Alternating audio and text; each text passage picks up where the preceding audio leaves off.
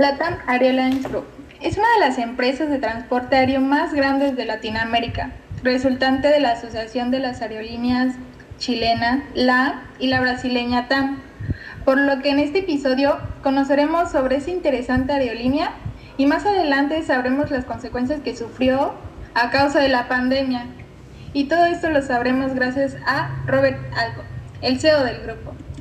Así es, pero antes de conocer a nuestro invitado, pienso que es crucial que conozcamos un poco de él, el señor Robert Albo Milo Salowski, eh, que es el CEO de Latin Airlines Group desde 2020.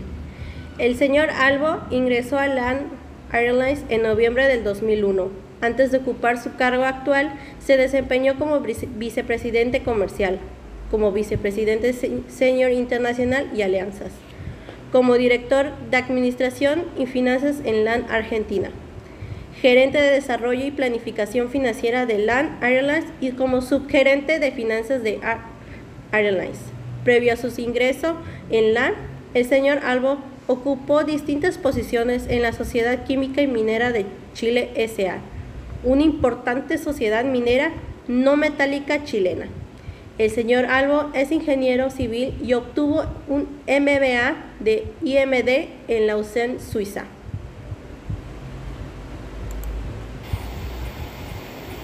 Pero previo a todo eso, en los 90, estuvo en SQM.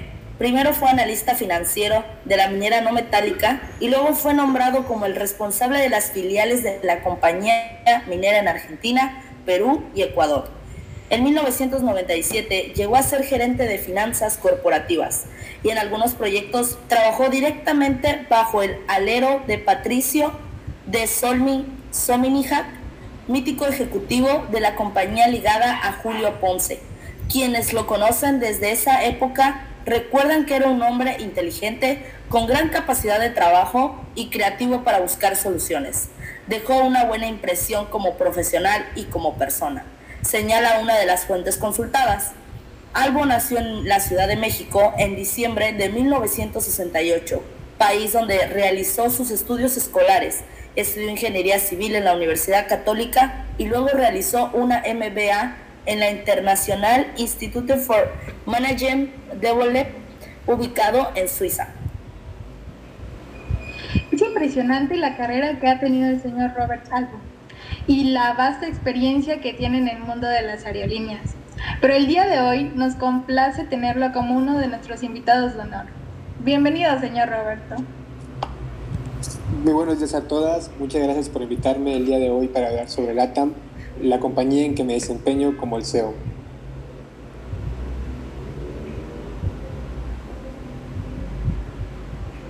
Muchas gracias a usted por estar aquí con nosotras. Es un placer de tenerlo el día de hoy. Verdaderamente es un placer tenerlo como un invitado de honor y que nos cuente sobre un poco de LATAM en esta época que ha pasado del 2020 a 2021, que son los años en donde la pandemia nos ha afectado a todos de manera positiva, tanto como negativa. Sí, primero que nada, hablemos sobre un, un poco sobre LATAM. Ok, claro. LATAM Airlines Group SA, eh, en adelante distintamente la compañía LATAM o Grupo LATAM, es la empresa de transporte aéreo más grande de Latinoamérica, resultante de la Asociación de las Aerolíneas Chilena LAN y brasileña TAM. El grupo tiene operaciones domésticas en seis países de Sudamérica, Argentina, Brasil, Chile, Colombia, Ecuador y Perú. Ventaja que le, permitió, que le permite ofrecer la mejor conectividad a nivel regional así como desde Sudamérica hacia el resto del mundo y viceversa, llegando a cerca más de 135 destinos en 25 países. Además, esto le permite contar con una base de ingresos geográficamente diversificada, tanto de pasajeros como de carga. En agosto de 2010, LAN y TAM comunicaron su intención de unir los dos holdings en una única entidad llamada LATAM Airlines Group. Juntas, TAM y LAN Suma más de 40.000 empleados, alrededor de 280 aviones, 115 destinos en 23 países, además de ofrecer servicios de cargas en todo el mundo. Revisa la historia de, cada compañía, estaría muy interesante que se den cuenta que es gigante la operación que tiene LATAM. Bueno, como también sabemos, señor Roberto, eh, formaron una alianza con Delta Airlines. Sí, así es. Eh, en LATAM trabajamos fuertemente para ampliar y mejorar la red de beneficios para nuestros pasajeros y es que en septiembre de 2019 la nueva alianza con la que menciona fue un objetivo cumplido, ya que con ello podemos brindar una experiencia de máximo nivel y entregar el programa de fidelización más potente de la región. Es importante dar a conocer que el compromiso de LATAM a la creación del valor compartido para los accionistas, el mercado de empleados, clientes, proveedores y la sociedad entera integra la estrategia de negocio y guía de tomas de decisiones de la empresa. También los avances en la sostenibilidad presentan a través de prácticas de negocios que son un impulso importante hacia la aspiración de un ser uno de los tres grupos de aerolíneas más grandes del mundo. Y al ser una de las compañías más grandes, la noticia que nos dieron en el año 2020 sobre que se declaran en bancarrota nos dejó totalmente sorprendidos. ¿Nos podría hablar un poco sobre ello? Eh, nunca imaginé el año que iba a venir, pero con mucho gusto les platico. Imaginamos lo que debió significar en esta situación para usted y para todo el grupo de la compañía. Sabemos que el grupo entró en crisis a causa del COVID-19. Al ser un grupo de aerolíneas saludable y rentable, sin, embargo, las circunstancias excepcionales han generado un colapso de la demanda y no solo han detenido a la aviación global y sus ingresos, sino que también ha cambiado a la industria en su futuro. Claro que sí, yo creo que esto de la pandemia nos hizo innovar en todas las áreas que hay de empresas por el simple hecho de actualizar muchos sistemas que teníamos muy deficientes. Y como comentas, en mediados fines de marzo que entró el COVID ya como un virus, en solo 15 días nos vimos forzados a detener prácticamente la totalidad de nuestra operación de pasajeros y durante el segundo trimestre del año volamos el 6% de nuestra capacidad original. Solo imagínate, el 6% cuando somos una, un grupo súper grande y tenemos la obligación de pagar sueldos a, los trabajadores, entonces era una obligación muy grande y los ingresos no podían cubrir la operación. En el segundo semestre de 2020 vimos una recuperación lenta y errática, cerrando en diciembre con menos del 40% de nuestra operación planificada. Hemos implementado una serie de medidas difíciles para mitigar el impacto de esta disrupción sin precedentes a nivel de toda la industria. Pero al final de cuentas, este camino representa la mejor opción para sentar las bases correctas para el futuro de nuestro grupo de aerolíneas. Sabemos que pues es de conocimiento del público que el 26 de mayo del 2020 Latam Airlines Group se presentó para reorganizarse bajo la protección del capítulo 11 de la Ley de Quiebras de Estados Unidos. Por si no están informados, el capítulo 11, conocido también como reorganización, es un eso se utiliza para las empresas y deudores individuales cuya deuda son de gran cuantía. El capítulo 11 más que nada se trata sobre una especie de indulto o conmutación de pena. Este permite evitar que la empresa se desmembre, entre en liquidación inmediata y empiece a despedir personal.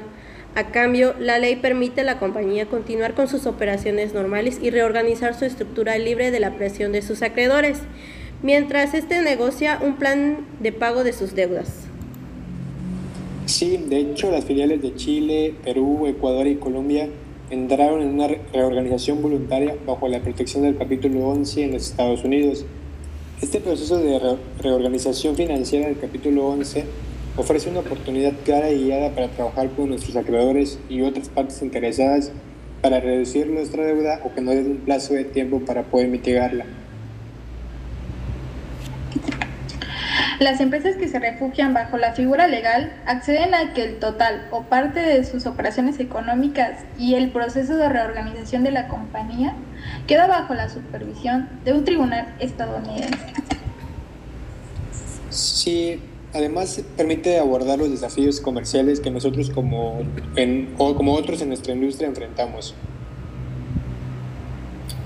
pues durante todo el proceso que vivió durante la pandemia, nos enteramos que también sus acciones se desplomaron un 51%, dado que sus títulos de la aerolínea están valorados aproximadamente en 989 mil pesos chilenos, pero después de reorganizarse gracias al capítulo 11 para poder aflorar unos nuevos modelos más ágiles y sostenibles para poder seguir volando.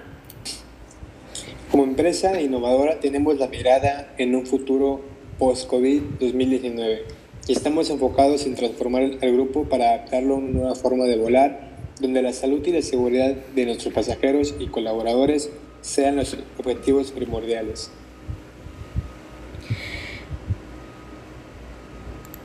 El presidente del directorio de LATAN, Ignacio Gueto, destacó que estamos ante la mayor crisis que se ha, dado se ha dado en la historia de la aviación, pero también ha mostrado muy convencido de que tras el concurso de los acreedores, LATAM podría tener éxito en el contexto post-COVID y continuar sirviendo a América Latina y conectando a la región con el mundo. Por otra parte, LATAM ha informado que los empleados seguirán recibiendo sus sueldos y salarios según lo estipulado en los acuerdos laborales y los proveedores recibirán sus pagos en tiempo y en forma por todos los bienes y servicios entregados en la fecha 26 de mayo de 2020 en adelante y eh, todo el tiempo que lleve el proceso legal en que se involucran. También el pasado 15 de mayo, el grupo Latam Airlines informó del despido de 1.400 trabajadores de las filiales afectadas en Chile, Colombia, Ecuador y Perú. He de comentar que resulta inevitable reducir el tamaño del grupo para proteger su sostenibilidad a medio plazo. Hablando sobre este 2021, hemos escuchado que LATAM planea salir del capítulo 11 a fines de este año. Pienso que la operación hacia fin de año va a ser sustancialmente superior a la que tuvimos a fines del año 2020, pero el camino hacia allá va a ser con altos y bajos importantes que nos vamos a enfrentar eh, pues en este contexto que estamos viviendo. Bueno, solo nos queda esperar qué sucederá en el transcurso de este año 2021 y le agradecemos profundamente su participación, señor Roberto.